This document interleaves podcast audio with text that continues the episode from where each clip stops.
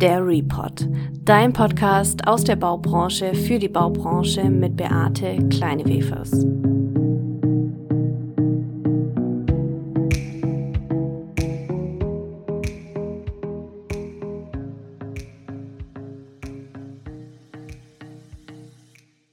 Hallo und herzlich willkommen zu einer neuen Folge der Report. In der vergangenen Folge haben wir uns damit beschäftigt, inwieweit wir etwas von der Wissenschaft darüber lernen können, von der Neurowissenschaft darüber lernen können, wie wir Menschen in Organisationen wirklich erreichen. In der heutigen Folge schauen wir uns jetzt mal an, wie können wir denn überhaupt Menschen in der Stadt noch erreichen und wie beeinflusst unser Konsumverhalten eigentlich darüber, wie Stadtkultur auch geprägt ist. Und um diese wichtigen Fragen und auch der Frage nachzugehen, ob Digitalisierung immer eine gute Antwort ist, sitze ich natürlich nicht alleine hier, sondern habe mir einen besonderen Gast eingeladen und ehemaligen Nachbarn, denn wir haben beide im Stuttgarter Westen oder sind immer noch im Stuttgarter Westen ansässig. Seine Geschichte startete als gelernter Groß- und Außenhandelskaufmann im Bereich Chemie und Mineralölhandel und endete mit verpackungsfreien, nachhaltigen und regionalen Produkten. Das heißt, er ist wirklich, hat eine ganz große Story hinter sich und heute ist er Gründer und Inhaber des Schüttguts, einem Unverpacktladen, wie gesagt, im Stuttgarter Westen. Und unter dem Motto klein, aber fein steht Schüttgut dafür, Menschen zusammenzubringen und vor allem auch den Gedanken an Umweltschutz, Nachhaltigkeit, Wertschätzung und vor allem gute Lebensmittel voranzutreiben. Und bei dem Ganzen ist am wichtigsten das Reduzierte, das ohne großen Schnickschnack und vor allem ohne Verpackung. Und deswegen freue ich mich, dass er heute hier ist, Jens-Peter Wittlich. Hallo Jens-Peter. Hallo. Es ist total cool, dass wir uns jetzt mal wieder hier treffen, ja. weil wir, wie gesagt, wir haben nebeneinander gewohnt, jetzt sind wir ja umgezogen und ähm, das ist total schön. Aber so war der Umzug ein bisschen bei uns eine Herausforderung. Ja. Aber was war denn jetzt deine Herausforderung des heutigen Tages? Also der heutige Tag ging eigentlich mehr schief, als dass er bis jetzt gerade lief. Und deswegen freue ich mich, dass ich jetzt hier bin und äh, hoffe, ein tolles Gespräch zu haben. Äh, aber heute Morgen wurden wir halt von einem Lieferanten hängen gelassen und das hat den kompletten Zeitablauf durcheinander gebracht. Und äh, wir sind personell so eng aufgestellt, dass da kaum Spielräume sind. Das heißt, wer muss es auffangen? Ich. Und das war dann halt wirklich ziemlich stressig. Aber äh, wie heißt es schön, das Genie beherrscht das Chaos und ich habe sie irgendwie hingekriegt. Und äh, deswegen bei Herausforderungen geht es uns immer um eine gute Lösung und die haben wir hinbekommen und das passt. Da hast du gerade schon ein paar wichtige Punkte angesprochen, auf die wir sicher auch später zurückkommen. Das Thema Herausforderungen können wir meistens nicht selber immer steuern, aber wir können nur, wie wir darauf reagieren, steuern. Ähm, Jetzt habe ich vorhin auch schon ein bisschen was zu deiner Geschichte erzählt, aber jetzt hol, nimm uns doch vielleicht mal mit, wie wurdest du ausgebildet und was waren so für dich auch berufliche Schritte in, deinem, in deiner Laufbahn, die dich besonders geprägt haben? Also ich habe äh, das Abitur gemacht auf dem technischen Gymnasium, nachdem ich äh, meinen Realschulabschluss hatte und äh, ich erinnere mich dran, meine Realschullehrerin sagte zu mir bei der Übergabe des Abschlusszeugnisses, Jens Peter, aus, aus dir wird eh nichts. Ähm, das sind natürlich Herausforderungen, denen man sich stellen muss. Und dann habe ich halt erstmal bewiesen, dass ich das Abi machen kann. Bin danach zur Bundeswehr gegangen, habe dort die Reserveoffizierausbildung gemacht, äh, in einer kämpfenden Einheit, bei der Luftwaffe zwar, aber äh, das heißt, wir waren damals im Kalten Krieg und ich habe Atomsprengköpfe bewachen dürfen. Da rausgekommen, äh, dann nach zwei Jahren äh, vergessen, mich zu bewerben, äh, in Dreischicht beim Bosch gearbeitet, in, in der Gießerei. Äh, ein Knochenjob äh, hat mich sehr viel gelehrt fürs Leben und danach eben zu einem großen Chemieunternehmen gegangen, Ausbildung großen Außenhandelskaufmann gemacht und im Bereich Tenside und Hilfsmittel gewesen. Es ist so, dass ich nach drei Jahren nach meiner Ausbildung der Dienstälteste Innendienstler war äh, und mein Chef mich nicht gehen lassen konnte und ich wollte ja aber eigentlich Karriere machen. Das heißt, dann bin ich halt von mir ausgegangen zu einem lokalen Chemikalienhändler, Säurenlaugenlösungsmittel. Aber das war mir dann auch zu langweilig, weil äh, schlimmer geht immer. Und ich bin dann in den Mineralölgroßhandel gewächst, äh, Heizöl, Diesel am Anfang und zum Schluss Schweröl. Schweröl wird hauptsächlich in der Industrie oder in der Schifffahrt eingesetzt. Und hier natürlich in großen Mengen gehandelt, so dass dann im Endeffekt der Börsenhandel dazu kam, äh, Dollarhandel und so weiter. Das also schon ein großes Rad gedreht, viel Geld verdient fürs Unternehmen, aber selbst eigentlich nur äh, so viel bekommen, dass man sich halt im nächsten Monat wieder hin zwingt zum Arbeiten. Und ich muss halt sagen, ich war einfach nicht glücklich. Mitte 40 kam ich dann in die berühmt-berüchtigte Midlife-Crisis und äh, habe gedacht, Mensch, das Kinder, jetzt musst du mal über den Tellerrand rausschauen. Äh, denn ich erinnere mich dran, dass als ich äh, jung war, so ach, 16, 17, habe ich zu meiner Mutter gesagt, weißt du was, ich mache das mal besser wie deine Generation. Und Mitte 40 konnte ich dann sagen, blöd gelaufen, äh, alles noch schlimmer geworden.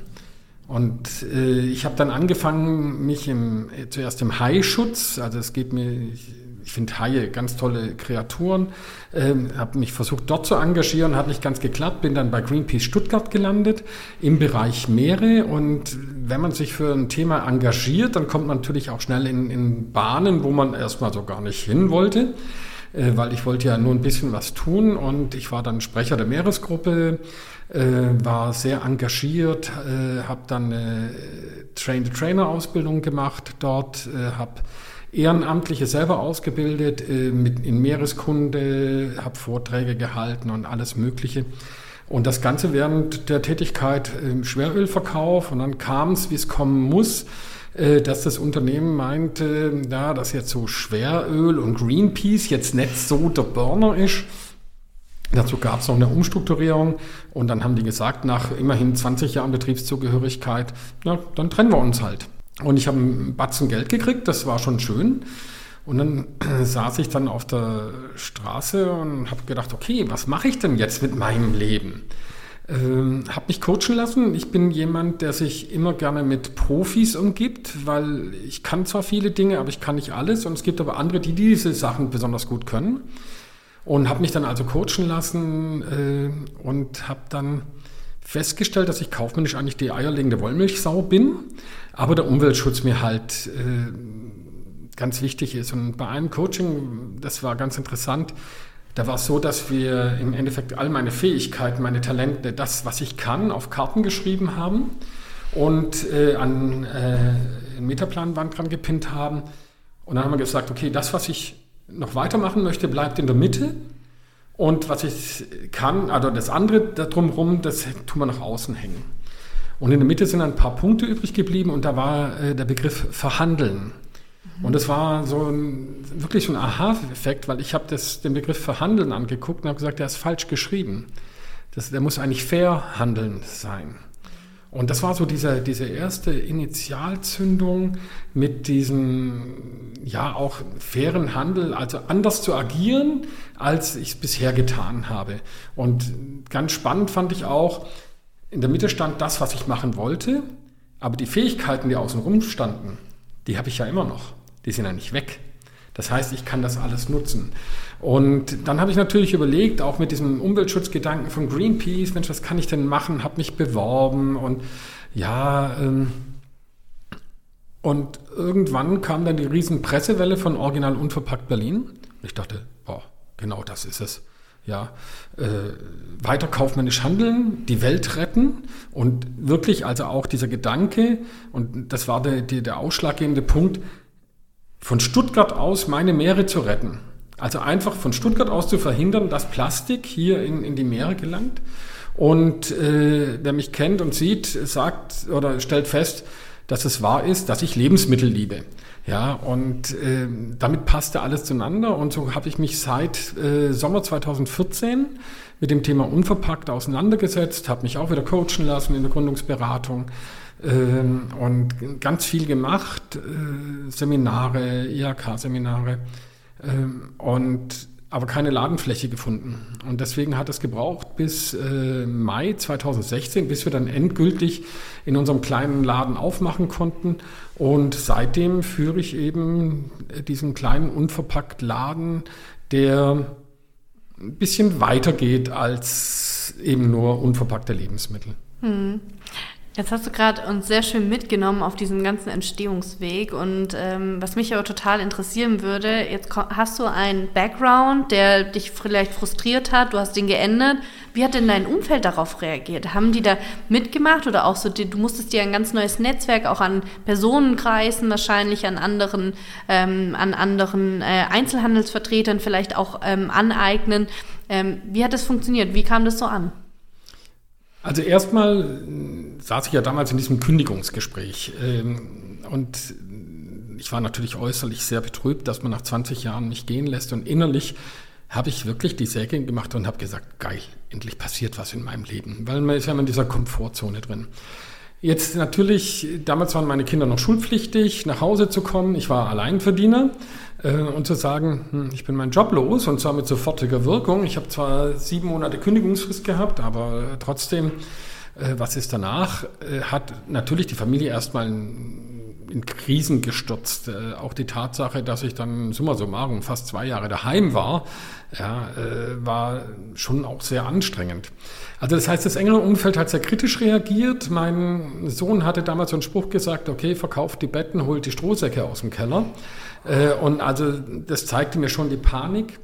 Äh, man muss heute sagen, er ist heute mein größter Fan, weil äh, er einfach gesagt hat, wow, dein Durchhaltevermögen, deine Energie, die du da reinsteckst und den Erfolg, den du schon hattest oder auch hast, ähm, das ist natürlich schon, schon richtig klasse. Ja, die Branche unverpackt war damals neu. Also ich gehöre zu den Pionieren, wie gesagt, seit äh, dem dritten Unverpacktladen deutschlandweit setze ich mich mit dem Thema auseinander. Und ich bin, wer mich kennt, äh, weiß, ich bin so einer, der schon versucht, hundertprozentig zu gehen, wobei Greenpeace mich gelehrt hat, dass 80 Prozent schon echt gut sind. Äh, und dann sind wir auch beim Pareto-Prinzip, aber das ist, glaube ich, ein anderes Thema.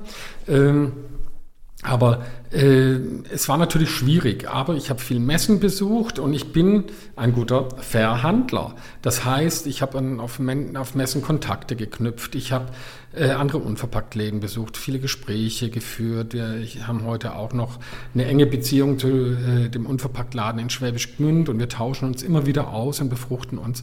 Also das ist äh, der Weg gewesen und mir ging es halt im Endeffekt darum, in Partnerschaften einzugehen. Also das, was in der Mineralölbranche gesagt wird, wir haben ja Partnerschaften und wir äh, denken an die langfristige Zusammenarbeit und im Endeffekt geht es immer ums schnelle Geld und nichts anderes. Äh, das versuchen wir wirklich zu leben. Also auch mit der Tatsache, dass wir bei manchen Landwirten halt unsere Preise dann zahlen und nicht deren Preise, weil sie sind halt Landwirte und keine Kaufleute. Und ähm, ich bin oft der Meinung, dass Landwirte sich unter Wert verkaufen. Dann kriegen die halt von mir automatisch mehr Geld, weil es mir das wert ist. Ähm, die werden da nicht reich von, aber ich glaube, dass wir müssen dahin, dass wir wegkommen von diesem Geiz ist geil äh, zu mir sind diese Produkte das Geld wert.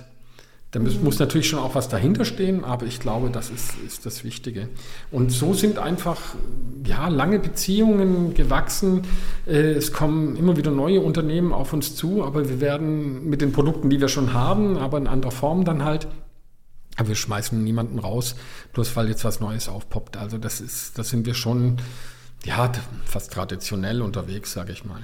Hm. Jetzt hast du gerade sehr schön auch berichtet, dass du natürlich an diesen sehr nachhaltigen und fairen Beziehungen auch eigentlich Interesse hast und dir die auch aufgebaut hast, aber sicher auch die ein oder anderen vielleicht Vereine gesehen hast, wo du auch miterlebt hast, wo du gemerkt hast, da muss man sich jetzt auch so seinen Umkreis erstmal schaffen.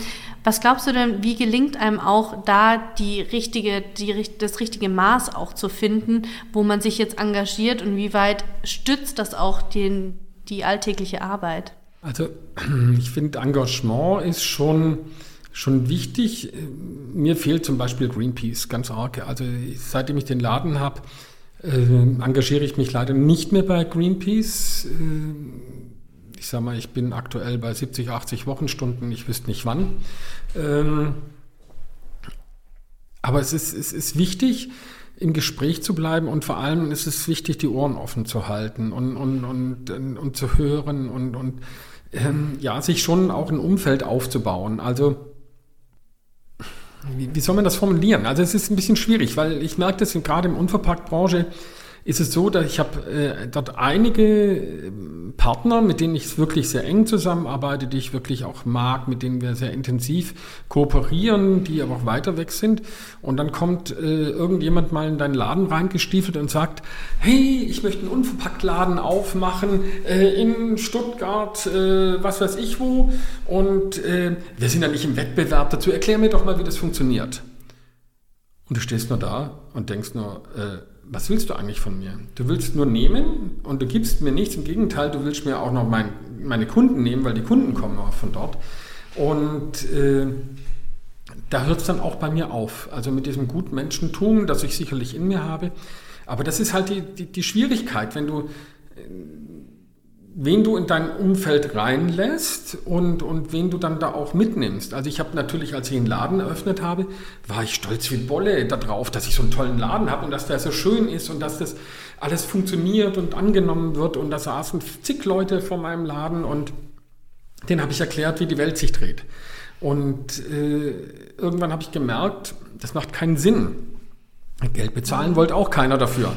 Ja, aber dann das ganze Wissen, was du dir erarbeitet hast und das Netzwerk dann auch wirklich äh, so preiszugeben, habe ich dann einfach eingestellt. Und, und das ist halt die Schwierigkeit. Aber wichtig ist, wirklich offen zu sein, Gespräche zu suchen. Und äh, ich merke, ich habe ähm, durch viele Veranstaltungen, jetzt auch beim Young Business Network von, von der IHK, Menschen kennengelernt, wo ich gedacht habe, den brauche ich nie. Ja, und zum Beispiel ein Patentanwalt ja, mit dem arbeite ich inzwischen in mehreren Sachen zusammen. Und, und genau das ist es. Also deswegen Netzwerken, auch Leute kennenlernen, ansprechen, äh, Visitenkarten tauschen und äh, vielleicht, so wie ich das jetzt hier auch mache, Geschichten erzählen dazu, dass man in Erinnerung bleibt. Weil nur wenn man Geschichten erzählt, bleibt man in Erinnerung. Wenn man nichts zu, zu sagen hat, ändert sich keiner mehr an einen. Und äh, ich erinnere mich dran, gerade mit diesem Patentanwalt, dass ich den drei oder vier Jahre, nachdem wir Kontakt hatten, angerufen habe. Ah ja, an Sie kann ich mich noch erinnern, kann ich mich noch genau dran erinnern. Genau das ist es. Und äh, ob das jetzt positiv oder negativ war, ist egal. Aber äh, ich glaube, das bringt dann doch, doch was, also diese Kontakte dann auch zu pflegen. Hm. Jetzt kommen wir mal ganz konkret auf euren Laden zu. Wer kauft denn bei euch ein? Wer kommt da rein? Und die Anschlussfrage, wie gehen denn die Leute wieder raus? Hm, wer kommt denn zu uns? Alle sagen, oh ja, das sind doch alles die Studenten, die da kommen. Äh, überraschenderweise sind sie es nicht. Äh, ja, okay, dann sind es junge Familien. Ja, die kommen auch, die kaufen meistens Karotten für den Nachwuchs, aber gehen dann auch wieder, weil für sich selber ist ihnen das dann doch zu teuer, in Anführungszeichen. Ähm, es ist, ja, wir haben jetzt natürlich einen starken Wandel äh, erlebt. Deswegen, ich muss mal vielleicht von an Zeiten vor 2019 erinnern. Da war es so, wir hatten ein riesen Einzuggebiet. Also wir haben Kunden, die bis aus 70 Kilometer Entfernung zu uns kommen. Die kommen dann nicht täglich, aber die kommen ähm, so alle ein bis drei Monate und kaufen dann auch richtig groß ein. Äh, das geht bei den Trockenprodukten, das ist ja der große Vorteil. Ähm, und die haben das gemacht, weil es einfach keine anderen unverpackten Möglichkeiten gab und ihnen das eben wichtig war. Wir haben in Corona sehr stark profitiert davon, dass wir äh, frische Lebensmittel haben, weil plötzlich die Nachversorgung hochkam. Also hatten wir früher äh, ein Drittel Nahversorgung, ein Drittel äh, Speckgürtel Stuttgart und ein Drittel noch weiter weg. Äh, so waren wir dann äh, in Corona bei 60 Prozent äh, Nahversorgung. Ja, und der Rest ist halt weggefallen. Ja, also das ist dann im Endeffekt auch das Minus, in dem mhm. wir stehen gegenüber den, den, den fetten Jahren. Aber äh, genau das ist, äh, ist der Punkt. Also das sind die, die Menschen, die zu uns kommen. Und das sind Singles, äh, alte Leute, also wir hatten eine Kundin, die leider weggezogen ist, die kam immer zu uns und hat rote Beete zwei Stück und drei Kartoffeln gekauft und hat gesagt, Gott sei Dank muss ich jetzt nicht, mehr, nicht immer zweieinhalb Kilo in den vierten Stock hochschleppen die sind genauso da wie junge Familien. Das sind meistens die Kinder, die, die die Eltern dann quasi da reinzahlen und sagen, wir müssen nicht so einkaufen, das ist meine Zukunft. Ja, kann man ja verstehen. Äh, wie andauernd und nachhaltig das ist, ist natürlich die andere Frage. Aber ähm, die sind natürlich auch vertreten und ansonsten haben wir eigentlich das ganze Spektrum. Wir haben ähm, eigentlich mal, wenn, wenn man nach den sozialen Medien geht, würde man sagen, wir haben ja 80 Prozent Frauen, die bei uns einkaufen. Ich würde das aber revidieren momentan. Das sind 80 Prozent, die uns auf Social Media äh, folgen. Äh, es sind 50-50. Wir haben überraschend viele Männer, die zu uns kommen. Der Vorteil ist natürlich bei uns, wenn man diese Schütten bedient, das ist ein mechanischer Vorgang. Und da finden dann plötzlich auch Männer Spaß dran, ja, weil es bewegt sich was und es passiert was und es macht Geräusche und es ist spannend. Ja, also äh, das hat schon so ein bisschen was vom Überraschungsei äh, und das dann kommen die wirklich gerne und, und das ist natürlich der, der Vorteil. Aber ansonsten alle, wir haben Mütter, die schicken ihre Kinder zu uns zu ihrem allerersten Einkauf, weil sie wissen, bei uns können sie das machen. Und es wird weder einer über den Tisch gezogen, noch blöd behandelt, noch sonst irgendwas, sondern äh, wir einfach wertschätzen, mit jedem Menschen umgehen. Und das ist natürlich dann schon auch das Besondere daran. Also deswegen, alle, es sind auch alle willkommen, ähm, aber im Endeffekt ja, selektiert sich dann natürlich auf die, denen äh, es, es wert ist. Ja. ja. und das ist halt die Schwierigkeit. Ich sag mal, unverpacktes Einkaufen ist halt aufwendig. Du musst es vorbereiten. Das heißt, ähm, du musst äh, die Verpackungen mitnehmen, die du brauchst, für die Produkte, die du brauchst. Hat natürlich den Vorteil wiederum, dass du nur das kaufst, was du, wofür du eine Verpackung dabei hast. Äh, deswegen bringen alle immer so ein oder zwei Gläser mehr mit, weil Gummibärle gehen halt immer. Und äh, das sind, das sind halt solche Sachen, wo die, den Menschen sich schwer tun. Und wir haben halt den Ruf, zum Beispiel teuer zu sein. Wir sind auf Biomarktniveau. Das ist klar, wir haben Bio-Lebensmittel auf Biomarktniveau, wir haben einen günstigeren Einkauf, weil Großgebinde, wir haben einen größeren Personalaufwand, weil wir einfach äh, das Zeug umfüllen müssen. Und so landen wir bei den Biomarktpreisen. Und wer unsere Produkte probiert hat, weiß, dass sie ihr Geld wert sind. Äh, also preiswert sind. Mhm. Und das ist, glaube ich, das Wichtige.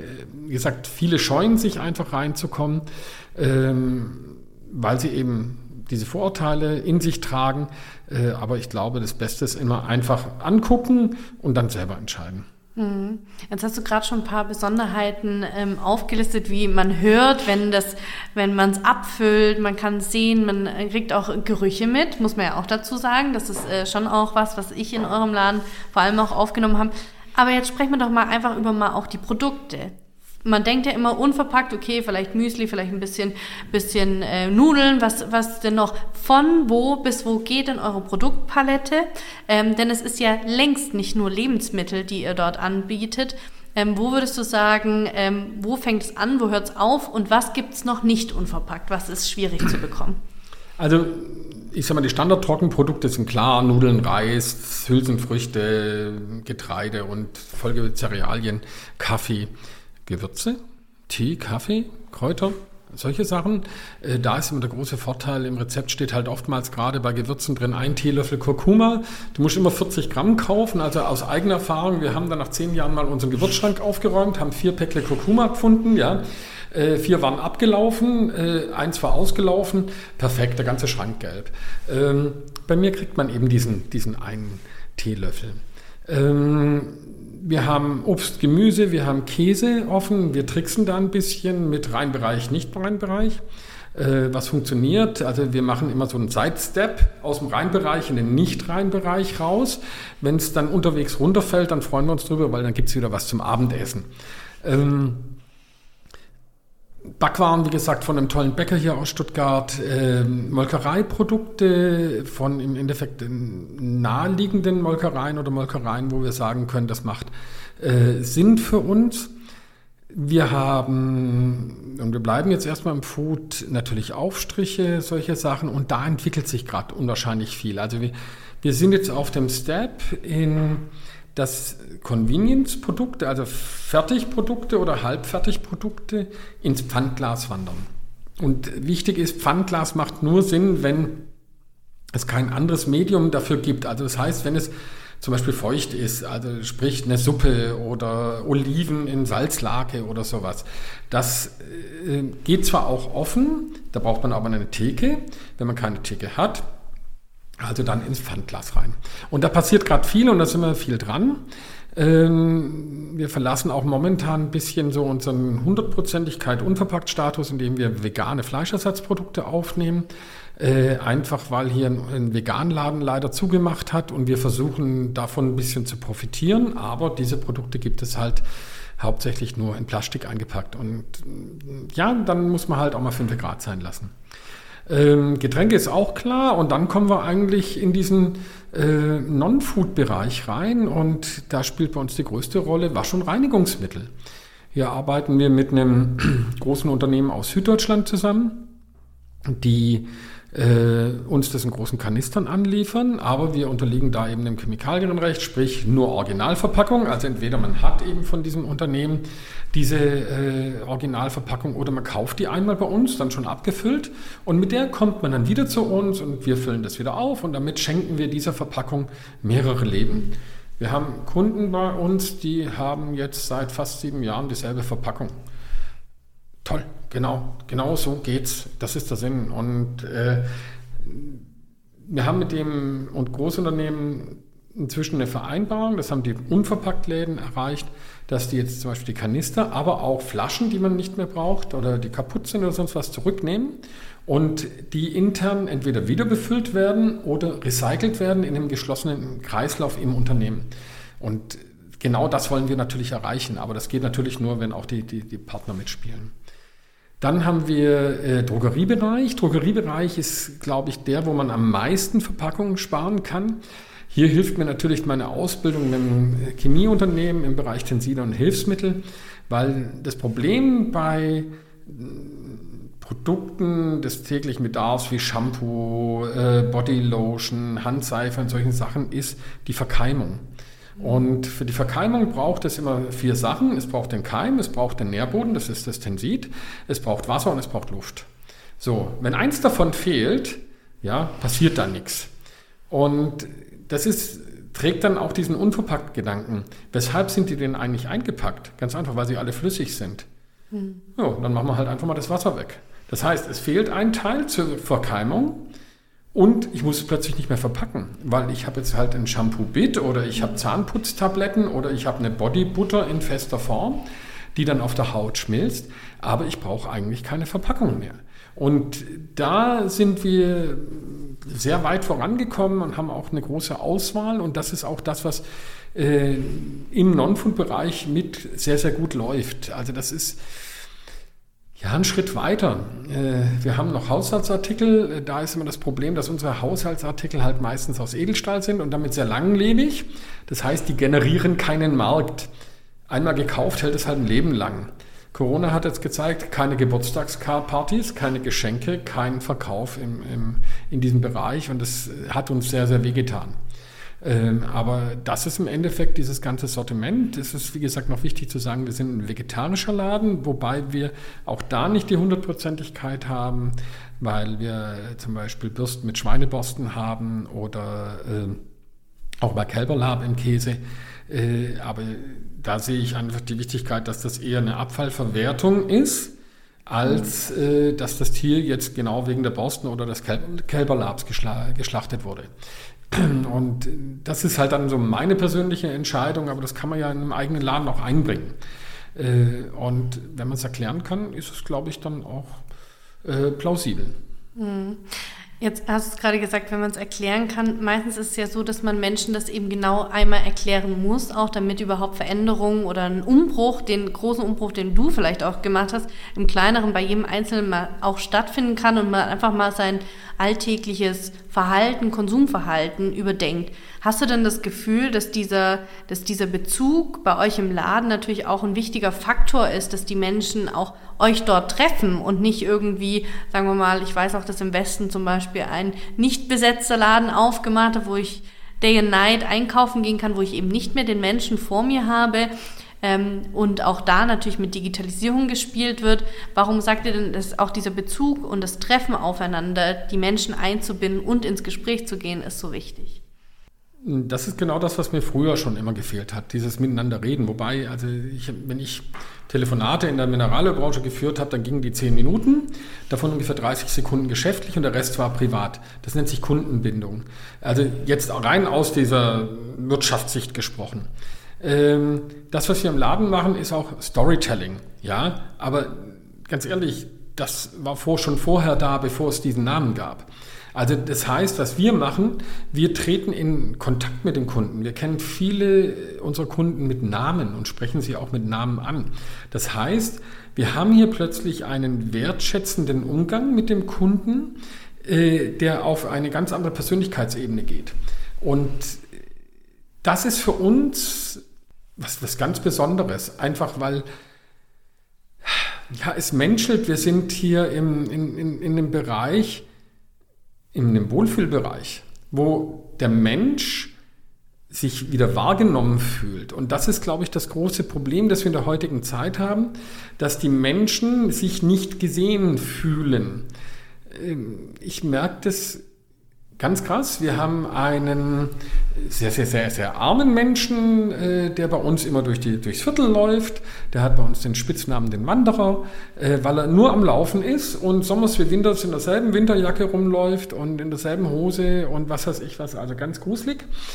Aber äh, ich grüße diesen Menschen jeden Tag mit einem Lächeln und wünsche ihm einen guten Tag und einen guten Morgen.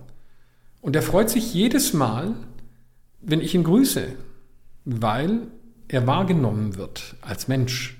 Und ich glaube, das ist das Wichtige und das ist genau das, was wir im Laden auch machen. Wir nehmen die Menschen wahr, wir begrüßen die Menschen, wir, wir stellen uns ihnen, wir machen mal ein Späßchen, wir hören auch mal zu. Also wir haben auch schon ja, das, das ist ja das, was so, so einen sozialen Treffpunkt Tante Emma Laden auszeichnet.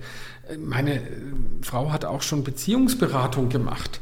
Und ich habe auch schon mal einer Kundin die Kette wieder aufs Rad aufgezogen, weil sie einfach sagte, so, wie komme ich jetzt nach Hause? Und dann sage ich, Moment, mach mir halt die Hände schmutzig, ist halt so. Ja, aber genau das ist es doch. Miteinander, Zusammenhalt, äh, miteinander sprechen, Wünsche äußern, äh, auch mal Nein akzeptieren, vielleicht auch mal wieder in eine Diskussion zu gehen und zwar mit Diskussionskultur, die haben wir ja in Corona komplett verloren. Es gibt ja nur noch Schwarz und Weiß, sondern das ist es ja nicht. Es ist ja zwischen Schwarz und Weiß ist ganz viel bunt.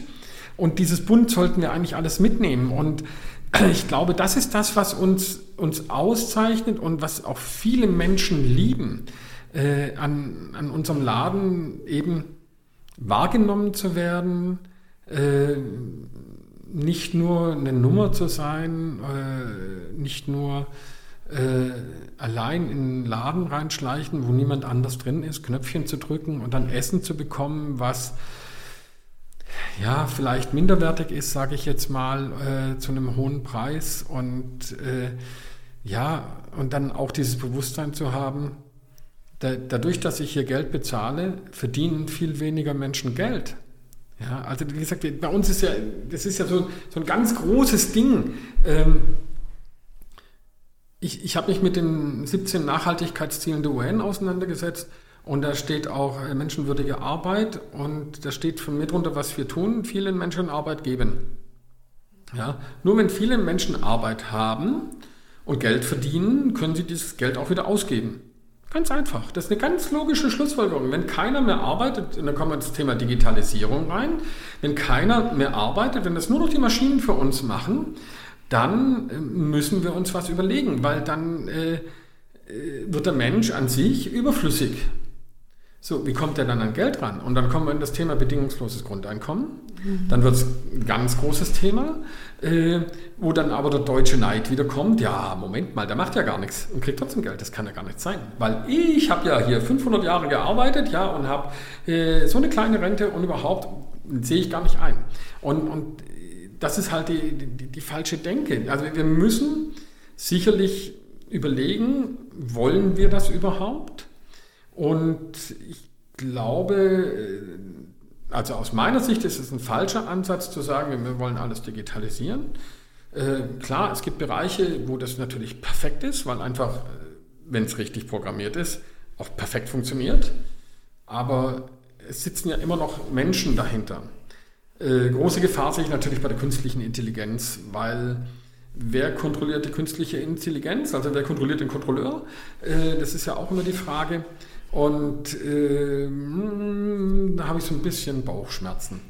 Aber äh, ansonsten klar, ich sage mal, wir digitalisieren ja auch in, in Bereichen Warenwirtschaft, Kassensystem, dass äh, wir einen besseren Überblick haben. Ich sage mal, das ist, selbst wenn wir einen kleinen Laden mit 53 Quadratmeter haben, haben wir über 100 Lieferanten. Das muss alles verwaltet und gemanagt werden. Also das mhm. geht nicht mehr, dass ich da mit dem Blog durch den Laden gehe und sage, oh, ja, ist nicht mehr so viel da, dann machen wir mal einen Strich hier bei den Haferflocken und auch drei Flaschen Milch, klar, dann bestellen wir wieder welche nach.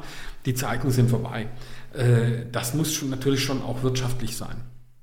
Aber im Kontakt mit dem Kunden, mit dem oder auch mit dem Lieferanten muss es menscheln, muss, müssen Beziehungen da sein. Und, und äh, ich, ich, mag auch nicht jeden, ist klar, äh, mich mag auch nicht jeder, äh, aber den Anspruch habe ich ja gar nicht. Wir haben auch schon zu Kunden gesagt, Entschuldigung, das ist wahrscheinlich einfach nicht Ihr Laden. Ja, das ist ja okay. Mhm. Wir sind ein freies Land, äh, klar, aber für viele sind wir das. Und ich glaube, viele Menschen müssen einfach diesen Schritt machen und, und sich das mal angucken. Vielleicht auch bloß, um mal eine Idee zu kriegen, was möglich ist. Mhm. Du hast jetzt gerade ganz viel Wichtiges gesagt und auch jetzt gerade das Letzte mit überhaupt mal eine Idee davon zu bekommen. Ich finde, das, was wir jetzt gerade auch mal ganz schön an der Hand eines Unverpacktladens natürlich auch mal aufgemacht haben, wie vielfältig da auch die von sozialen Fragen über ethische Fragen, über auch Nachhaltigkeitsfragen gehen. Wenn wir das jetzt mal auf eine Stadt oder sagen wir mal den Stuttgarter Westen übertragen, dann ihr arbeitet ja auch mit lokalen Bäckern zusammen etc. pp. So und das bedeutet ja auch, dass euer Laden einen Einfluss auf das Umfeld hat und die Menschen, die nicht nur dort wohnen, sondern bis 70 äh, Kilometer oder was du erzählt hast, aber was würdest du denn sagen, inwieweit, wenn das jetzt wegfallen würde, also jetzt mal nicht nur dein Laden, sondern es immer weniger Läden gibt in der Größenordnung, die dort mitwirken, die sich auch gegenseitig im Netzwerk unterstützen und aufeinander zurückgreifen. Ähm, was glaubst du dann, was macht denn den Stuttgarter Westen überhaupt noch aus, wenn diese Läden es nicht mehr geben sollte? Hm. Nicht mehr viel. Also ich glaube, dass ähm, der stationäre Einzelhandel und vor allem der kleine inhabergeführte Einzelhandel äh, viel zu ja, dem, Stadt, dem Stadtbild der, der, der beiträgt. Also bei uns treffen sich Menschen. Also wir haben es so oft gehabt, dass Menschen kamen und gesagt, hey, du bist doch der, wir waren doch zusammen in der Schule. War das 20 Jahre her? Ja, aber wir treffen uns bei Schüttgut. Wow, was ist denn? Und das ist nicht nur einmal passiert. Also ich glaube, das passiert auch in anderen Läden und ich glaube, wir brauchen dieses Netzwerk. Und wir kommen wieder dahin, ähm, wenn die Leute nicht mehr vor Ort arbeiten, dann haben sie nur noch Wohnsilos. Die können zwar Altbau sein, hilft ihnen aber nicht wirklich viel weiter, äh, weil sie kriegen ja nichts mehr. Das heißt, sie müssen dann zu den großen Playern gehen, müssen das kaufen, was dort angeboten wird, haben keine Auswahl mehr, haben keine Individualität mehr, müssen das nehmen, was dort angeboten wird. Das gibt denen natürlich wieder noch mehr Macht, die wir ja auch im Endeffekt brechen wollen.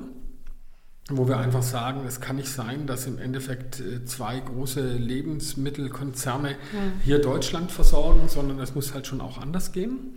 Ähm, und ich glaube, das ist das ist ganz wichtig. Ich glaube, es führt zu einer Vereinsamung. Wir haben hier ja heftige Diskussionen gehabt um die Gestaltung des Bismarckplatzes, äh, der ja als sozialer Treffpunkt äh, äh, groß aufleben soll, äh, aber in seiner jetzigen Form, wo er schon ein großer Platz ist, äh, auch kein großes Sozialleben bietet. Ähm, ja, mit viel Show, Tänzer und was weiß ich was gehabt. Äh, ich frage mich, okay, jetzt ist Winter, aber ich habe mich auch letzten Sommer gefragt, ja, wo sind denn die Tänzer jetzt? Ja, weil die Sache ist jetzt durch, der Bismarckplatz ist jetzt, die Durchfahrt ist jetzt für uns gesperrt, was mir als Ladner das Dasein deutlich erschwert, weil die Kunden den Weg nicht mehr zu mir finden, weil meine Lieferanten plötzlich äh, um zig mehr Kurven fahren müssen und Autos beschädigen könnten. Äh, das ist alles nicht witzig. Ähm, also es wird immer so viel an, an, an Städteplanung und für den Menschen gedacht. Äh, Urban Gardening, Beispiel, äh, ganz tolle Sache. ja, bis der erste Mal im Vollrausch da reingekotzt hat. Entschuldigung, wenn ich das so krass sage, aber das, oh, das esse ich nicht mehr. Ja, das ist auch nur Dünger. Ja, was wollt ihr eigentlich? äh, halt Flüssigdünger. Aber äh, das ist, ja, genau das ist die Problematik. Das wird immer alles so schön gedacht und, und, und dann ist es doch schlecht gemacht. Beispiel, gerade auch wieder Bismarckplatz, helle Böden. Oh, das sieht so toll aus, wenn das in, in hellem Sandstein ist oder was weiß ich, was für eine Gesteinsart das ist. Wir haben das in dem Wohnort, wo ich bin. Das ist eine, Flä äh, eine Fläche vielleicht von 80 Meter, wenn du diagonal drüber läufst. Ja, ganz ehrlich, nach 40 Meter denkst du Wasser. Nach 50 Meter denkst du, ob ich das noch schaffe. Nach 60 Meter bist du schon auf allen Vieren und nach 70 Meter bist du leider verdurstet. Äh, das ist einfach aus Erfahrung nicht gelernt. Und, und, und das finde ich das Schlimme. Es werden Projekte durchgezogen und man sagt, oh, das ist toll für den Menschen, aber der Mensch an sich wird äh, nicht mitgenommen. Also es wurde eine Umfrage gemacht von der Stadt und die Ergebnis war, Ergebnisse waren mehrheitlich gegen eine Schließung der Zufahrt Bismarck, äh, Bismarckplatz. Es wurde einfach ignoriert. Es wurde einfach weggewischt. Also die haben gesagt, ja, das war die Mehrheit, die dagegen war, aber wir ziehen es trotzdem durch. Wir machen einen Verkehrsversuch und nachher jetzt kam leider Corona und wir müssen es noch verlängern und jetzt haben wir Gewohnheitsrecht. Das ist so. Ja, äh, das ist die Menschen nicht mitgenommen. Wenn die sagen, ja, wir müssen die Autos aus der Stadt rauskriegen. Sage ich, ja, tolle Idee. Finde ich gut. Ich, ich befürworte sowas. Äh, aber ihr könnt doch nicht sagen, ihr müsst von jetzt auf nachher eure Autos abschaffen. Ihr müsst doch die Menschen abholen, dort wo sie sind, das machen wir ja auch, und mitnehmen auf den Weg in den öffentlichen Nahverkehr, in, ins Fahrradfahren, in was weiß ich was. Und selbst dann werden sie nicht auf ihre Autos verzichten wollen, weil my car is my castle. Ja, also ist halt schon schwierig. Und, und dann einfach zu sagen, wir machen die Straße zu, Parkplätze brauchen wir nicht mehr, ja, machen wir dicht, ja, dann parken sie halt auf dem Gehweg. Äh, kein, ja, 55 Euro. Okay, der parkt nicht mehr auf dem Gehweg. Jetzt parkt er halt die Ecken zu. Jetzt kommt mein LKW nicht mehr um die Ecke. Ja, also das ist alles so hm, zum Wohle der Menschen, aber der Mensch wird auf der Strecke ge gelassen. Also Städteplanung ist aus meiner persönlichen Sicht nicht allgemeinheitsmotiviert, sondern da haben wir jetzt halt mal so ein paar grüne Sprinter, sage ich jetzt mal. Und ich bin ja selber sehr grün angehaucht äh, wobei ich mich eher als bunt sehe. Ähm, aber die wollen das unbedingt durchbringen und dann heißt es, ja, dann, dann wird das durchgezogen. Äh, klar, das ist Stadtentwicklung. Ich sag mal, in zehn Jahren werden sie sagen, oh, das war alles blöd, was wir damals gemacht haben, wir ändern das wieder. Ähm, ja, dann ist es halt so. Äh, aber ich sag mal, hier wird halt auch Geld verbrannt. Und, und das finde ich halt eigentlich tragisch. Und das zu Lasten eben auch kleiner inhabergeführter Läden, die jetzt einfach ja, weniger Kunden haben. Also ich schätze, ich habe mindestens 5 bis 10 Prozent Kunden verloren dadurch, dass die nicht mehr mit dem Auto zu mir fahren können. Diskussion war natürlich, wie mit dem Auto in unverpackt Laden fahren, geht doch nicht. Jetzt sind wir wieder bei diesem typischen deutschen 100 Prozent. Hm. Wenn ich 100 Prozent nicht erreichen kann, lasse ich es ganz. Äh, nein, einfach mal anfangen. 10 Prozent sind ja schon geil. Ja, und wenn ich mal hm. bei 80 Prozent bin, ey, super gut. Ja, hm. alles klar. Aber wie gesagt, ja, also ich glaube, dass unsere Städte vereinsamen werden, weil äh, wir haben dann nur noch irgendwelche, also wir haben dann nur noch Wohnblocks und dann haben wir irgendwelche Hotspots, wo dann die Gastronomie ist. Ja, und dann haben wir im Endeffekt noch die Läden, wo man selber Essen kaufen kann. Das sind aber nur wenige Punkte, wo auf die, die sich das dann konzentriert. Und bei kleineren Städten dann auf der grünen Wiese. Äh, und damit sterben die Städte aus. Also ich merke es in der Gemeinde bei uns, 10.000 Einwohner, kleine Stadt. Äh, ja, wir haben jetzt eine Umgehungsstraße und die Innenstadt ist 30.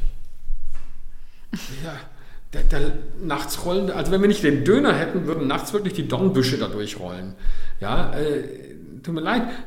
Ja, wir brauchen Läden im Zentrum. Warum denn? Es fährt doch keiner mehr durch. Die fahren doch jetzt alle außen um, da kommt doch jetzt keiner mehr zu uns. Die kommen von einer großen Stadt, wo es alles gibt. Mhm. Ja? Wieso sollten die in den Ort reinfahren und dort bei einem Gemüsehändler oder Unverpacktladen oder sonst irgendwas einkaufen?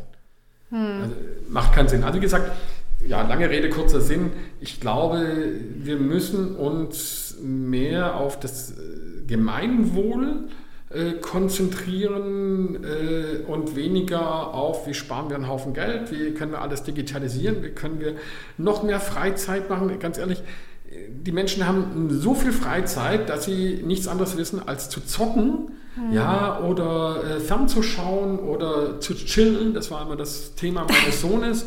Äh, wenn wir gesagt haben, musst du Müll noch rausbringen? Ja, nee, ich muss chillen. Und dann, als er dann aufgesatzt ist, sagt du, jetzt bringst du schon den Müll raus. Nee, ich muss weg, ich habe einen Termin mit meinen Freunden. Äh, ja, also, nee, ich glaube, wir brauchen mehr Engagement im Viertel, wir brauchen mehr äh, dass die Menschen mitgeholt werden. Wir brauchen mehr äh, Straßenfeste, mhm. die die Menschen zusammenbringt, die mhm. wir, wo wir sagen können, wir kommen wieder in diesen Zusammenhalt, wir lernen uns kennen, wir, wir sprechen miteinander. Das passiert bei jungen Familien viel auf, auf Spielplätzen, aber äh, ansonsten sind wir ja leider alle ziemlich abgeschottet. Hm. Das hast du gerade auch nochmal noch mehrfach das erwähnt mit der Vereinsamung in Städten. Also ich glaube, das ist, es gibt auch immer mehr, sagen wir mal, Ein-Personen-Haushalte, all diese Themen führen natürlich auch dazu. Aber natürlich, wenn dir der Stadtkern immer rarer wird und weniger Läden einfach, gerade im Stuttgarter Westen, wo jetzt auch nicht enorm viel Grün ist, dann, dann geht da eine ganze Lebendigkeit eigentlich auch aus diesen Straßenvierteln raus. Und ähm, das ist ja eigentlich was, was man verhindern möchte, weil man möchte ja, dass die Menschen sich austauschen, begegnen, also Begegnungsräume auch zu schaffen. Mhm. Und da muss man, glaube ich, das richtige Maß finden. Die Frage, das werden wir auch in einem anderen Folge mal besprechen, wer denn diese Städte überhaupt plant. Weil das ist natürlich eine Frage, man kann nicht eben immer mitnehmen, aber die große Frage oder was du auch gerade gesagt hast, natürlich müssen die Leute auch zu dir kommen können und gleichzeitig heißt aber, man muss natürlich, will alles raushalten und möglichst beruhigt. Äh, das führt aber auch nicht unbedingt dazu, dass natürlich die Läden so viel Zulauf bekommen, wenn es plötzlich gar keine Parkplätze und sonstiges mehr gibt. Also wir sehen schon hier ganz viele Fragen, die wir uns auch irgendwie stellen müssen. Aber deswegen, was würdest du dir denn wünschen, wenn du sagen würdest, ähm, gerade was die, der, das Quartier, in dem du jetzt sitzt, was wäre etwas, wo du sagst, das würde mir und auch anderen Einzelhändlern enorm viel helfen, ähm, wenn das von der Stadt Stuttgart beispielsweise mehr beachtet wird? Puh. Also ich muss dazu sagen, ich habe weder von der Politik noch äh, von Stadt oder sonst irgendwo äh, wirklich Unterstützung erhalten mhm. äh, vom, vom Staat oder der EU eher durch Förderungen. Ähm, aber deswegen fällt es mir schwer, weil ich habe mir das alles selber aufgebaut, mhm. was ich habe. Ähm, ich fände es, glaube ich, wichtig, und dann kommen wir wieder in dieses Thema rein, mit Profis arbeiten. Es war immer schon einmal in meinem Leben mit Profis arbeiten. Das würde ich mir wünschen. Ähm, und bedeutet, dass Menschen, die Ahnung haben, nicht zwingend von Städtebau, aber Ahnung haben von wie führe ich einen Laden? Was habe ich für Ansprüche dort? Von Menschen, die äh, Studien machen, was wollen Kinder auf Kinderspielplätzen? Sind diese Dinger wirklich geeignet für Kinder oder sind es eigentlich eher große Fallen oder was weiß ich was?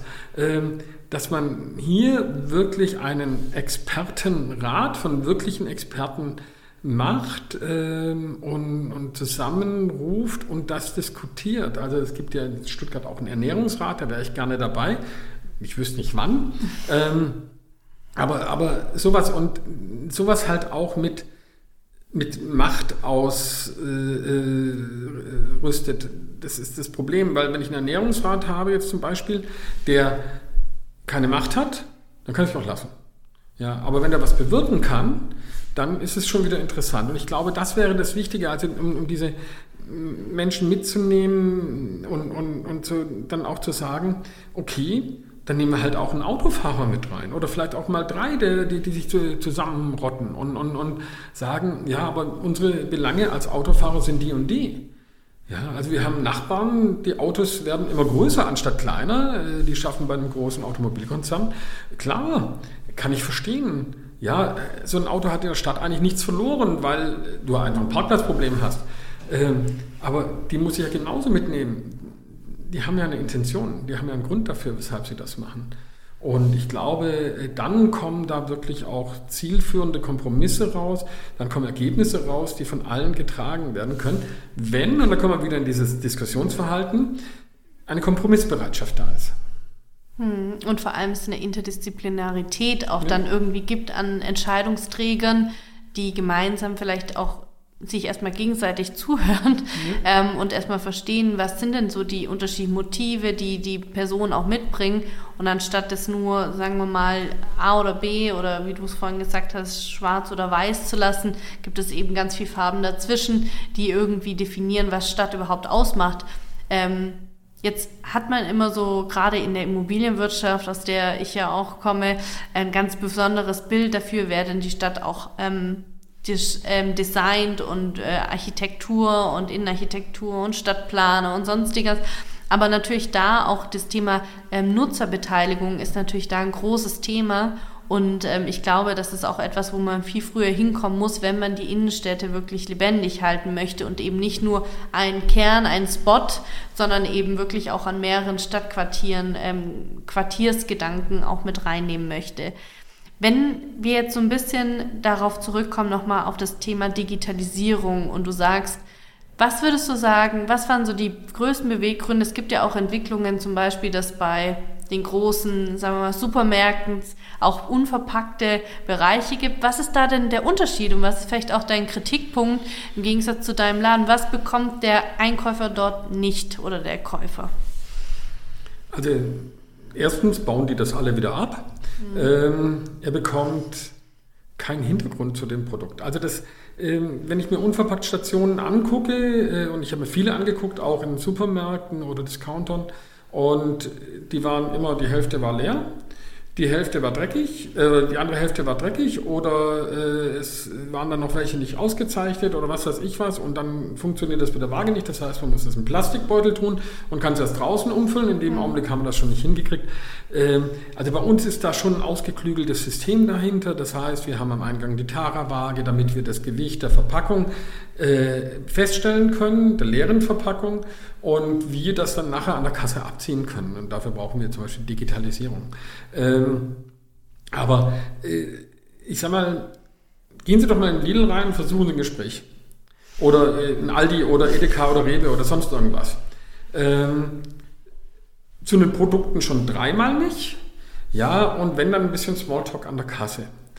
Äh, wenn Sie bei uns fragen nach den Produkten, also zumindest wenn ich da bin oder auch wenn meine Frau da ist.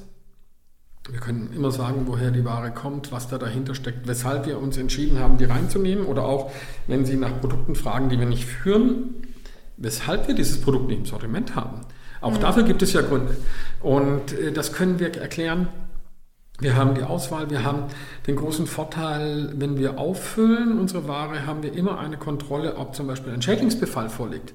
Äh, auch allein bei verpackter Ware guckt da keiner drauf, ob es da drin krabbelt oder nicht. Ja, das merken sie dann daheim und wenn die Motten einmal losgelassen, dann viel Spaß dabei. Ähm, das ist, äh, also das ist schon der Unterschied. Aber ich glaube, bei uns ist, ist einfach, ja, dieses, dieses Gesamtgefühl, äh, und dann kommen wir zurück zu der Antwort, die ich noch mhm. gar nicht voll gegeben habe. Äh, wie gehen die Menschen raus bei mir aus dem Laden? Und die meisten Menschen gehen glücklich und zufrieden raus. Und, und das ist auch für mich meine Intention. Ich möchte abends mit einem guten Gewissen ins Bett gehen. Ich, ich bin glücklich bei dem, was ich tue. Ich arbeite doppelt so viel wie viele Menschen. Und äh, ich bin immer noch glücklich bei dem, was ich tue. Und genau das ist der Punkt. Das heißt also, die, die Menschen wissen, äh, sie unterstützen eine gute Sache. Sie kaufen tolle Lebensmittel. Sie sparen einen Haufen Verpackungen ein. Also bei uns kann jeder rein theoretisch ohne Einwegverpackung rausgehen. Äh, äh, sie äh, haben Bioprodukte. Sie wissen, dass vieles regional ist und wenn es nicht regional ist, dass ein anderer Gedanke dahinter steckt. Sie wissen, dass unser ganzes Unternehmen Richtung Gemeinwohlorientierung strebt ähm, und, und sie das mitkaufen. Und, und das macht ihnen einfach ein tolles Gefühl. Und wenn wir dann noch ein gutes Gespräch haben oder einfach nur, ich wünsche Ihnen noch einen schönen Tag, dann ist das viel, viel mehr, als das, was sie äh, im Discounter bekommen. Allein an Menschlichkeit. Und, und, ganz zu schweigen von den Produkten. Und ich glaube, äh, das ist der große Unterschied, den wir haben. Und wie gesagt, wir müssen mehr wieder hin zu diesem Miteinander, miteinander kommunizieren, auf die Menschen eingehen, Bedürfnisse erkennen, äh, mal fünf Grad sein lassen, äh, also bei uns passiert schon auch, dass wenn wir mal ein tolles Gespräch führen, dann sagen wir, Lust auf einen Cappuccino? Äh, und dann laden wir die Kunden gerne ein auf einen Cappuccino äh, oder was weiß ich was. Äh, es, ist, es gehört einfach dazu, das ist miteinander und da, da muss einfach mehr passieren. Das ist, das ist das, was Menschen glücklich macht. Hm. Jetzt muss ja nicht jeder im Mineralölhandel mal gearbeitet haben, um zu dieser genau. Erkenntnis genau. zu kommen. Was würdest du denn sagen, wann sollte man sowas denn überhaupt über solche Themen mal diskutieren? Wie gehen zum Beispiel auch in Schulen schon mit solchen Themen um? Habt ihr da Kontakte? Ich weiß, dass ihr immer mal wieder auch ähm, einzelne jüngere Leute mal im Laden hattet, die mal so eine Story, glaube ich, über den Westen oder sowas mhm. gemacht haben mit Läden. Aber wie erreicht ihr denn vielleicht auch noch jüngeres Publikum, die nicht erst 40 Jahre vielleicht woanders arbeiten müssen, sondern wie schafft man das da noch mehr an die jüngere Generation auch ranzukommen? Also das Spannende ist, wenn ich mir meine Kundschaft so angucke, und wir kommen ja mit denen ins Gespräch, ein Großteil meiner Kunden sind Lehrer. Mhm. Äh, oh, hm, hm. Also ich sitze an der Quelle und genau das merken wir auch. Es sind oftmals Schulen, die auf uns zukommen und äh, nach Führungen fragen, nach Gesprächen fragen. Ist natürlich immer ein bisschen schwierig, besonders wenn wir dann die pubertierenden Sieb- oder Achtklässler bekommen, die alle, an alles denken, bloß nicht an äh, Verpackung sparen oder sonst irgendwas. Ähm, aber da sind wir natürlich bereit, weil wir haben natürlich schon auch einen Bildungsauftrag zu erklären, was Sache ist. Äh, mhm. Dann sagen, und das ist, kommen wir jetzt wieder ein bisschen zu Greenpeace. Man hat mich mal bei Greenpeace gefragt, weshalb hältst du diese Vorträge, was ist der Sinn davon? Ähm, und, und, ich habe viel über Fischerei gehalten und mich gesagt, wenn einer meiner Zuhörer irgendwann mal überlegt, wenn er die Dose Thunfisch in der Hand hat und denkt an meinen Vortrag und sagt, nee, heute nicht, dann habe ich mein, mein Ziel erreicht. Und genauso ist es, wenn ich bei einem von diesen vielen äh, erreicht habe, dass die beim nächsten Besuch beim Bäcker äh, oder der beim nächsten Besuch beim Bäcker sagt, bitte die Brezel auf die Hand, dann habe ich schon viel erreicht, weil er hat eine Tüte gespart. Und ich glaube, man muss die, die Ziele niedriger, äh, niederschwelliger machen, dann erreicht man die Leute auch. Und dann sind wir wieder bei diesem Thema, du musst es nicht hundertprozentig machen, fang einfach mal an. Einen, einen, einen Samen sehen, einen, einen, einen Samen pflanzen und vielleicht hast du das Glück, dass er aufgeht. Und wenn er nicht aufgeht, hast du dein Glück versucht, du hast nichts verloren, außer ein Samenkorn, aber bei denen, wo der Samen aufgeht, hast du unwahrscheinlich viel erreicht. Und klar prägt die dann ihr Leben, logisch, aber ich glaube, das ist äh, das Wichtige in diesem Bereich und, und da versuchen wir viel und wir haben, wir haben ja Schüttgutkinder. Also das klingt jetzt blöd, ist aber so, aber die sind um unseren Eröffnungstag äh, geboren und sind quasi Kunden des ersten Tages und die gehen jetzt alle zur Schule und ja, die sind damit aufgewachsen. Und ganz ehrlich, manche Erwachsene können sich an den Kindern eine Scheibe abschneiden, wie achtsam diese Kinder mit unseren Produkten, mit unserem Laden umgehen. Äh, und das finde ich ganz, ganz wertvoll. Also ich glaube, äh, anfangen immer, einfach mal anfangen, einfach mal gucken, kommen, einfach mal Ideen sammeln, einfach sich inspirieren lassen, äh, auch vielleicht das Gespräch suchen, auch vielleicht nach mir fragen. Und dann dann entwickelt, kann sich da immer was draus entwickeln. Hm. Wir sind jetzt schon fast am Ende. Wir haben jetzt über ganz viel gesprochen, nicht nur über euren Laden, sondern eben auch um deine persönlichen Beweggründe, aber auch dieses, finde ich, was wir jetzt gerade auch nochmal rausgehört haben mit den 80 Prozent. Mhm. Es müssen nicht die 100 Prozent sein. Und ähm, es lohnt sich auf jeden Fall anzufangen und nicht ähm, sich vor den Themen zu drücken. Und was ich auch spannend finde, ist bei all dieser Diskussion über Lebensmittel, dass wir doch über eigentlich Stadt und Menschlichkeit und Miteinander sprechen. Und ähm, das ist auch was, was ich jetzt daraus noch mitnehme. Jetzt sind wir schon am Ende und ich würde dich gerne auch noch fragen, was ich jeden der Podcast-Gäste mhm. frage. Und zwar, was ist denn deine persönliche Herausforderung von morgen? Meine persönliche Herausforderung für morgen ist einfach weiterzumachen. Ich sage mal, die Zeiten sind schwierig, ähm, aber jeden Morgen aufzustehen und zu sagen, ja, ich gehe gerne in meinen Laden rein, ich mache diese Arbeit gerne und ich bin für die Menschen da und dass die Menschen mir die Wertschätzung, die ich ihnen gebe, zurückgeben. Und das tun die Menschen, die, die dafür offen sind, tausendfach. Äh, das ist ja das Schöne daran. Ähm, nichtsdestotrotz, äh, die Herausforderung ist einfach zu überleben, wirklich weiter zurechtzukommen, äh, vielleicht noch mehr Kunden wieder in unserem Laden reinzuschleusen und die dann erkennen, dass es zwar mehr Aufwand ist, aber sie im Endeffekt mehr davon haben. Und dass es ihnen wert ist. Ja, genau. Schön, vielen Dank, dass du dabei warst. Gerne, ich danke. Wenn das Themen waren, die dich interessieren, dann schau doch gerne mal auf meiner Webseite vorbei. Den Link findest du unten in der Infobox. Dort gibt es neben spannender Background-Informationen Zugang zu interessanten Schulungen und Netzwerken sowie Tipps und Tricks zum direkten Loslegen. Wenn du keine weitere Episode mehr verpassen möchtest, dann abonniere auf jeden Fall auch meinen Kanal und schreibe mir gerne in die Kommentare, welche Herausforderungen dich täglich beschäftigen. Sei mit dabei und verpasse nicht den Einstieg. Der Report Podcast ist dein Podcast, um heute schon Teil der digitalen Transformation der Bau- und Immobilienbranche zu sein. Bis dahin wünsche ich dir viel Erfolg beim Digitalisieren und freue mich, wenn du bei der nächsten Episode wieder mit dabei bist.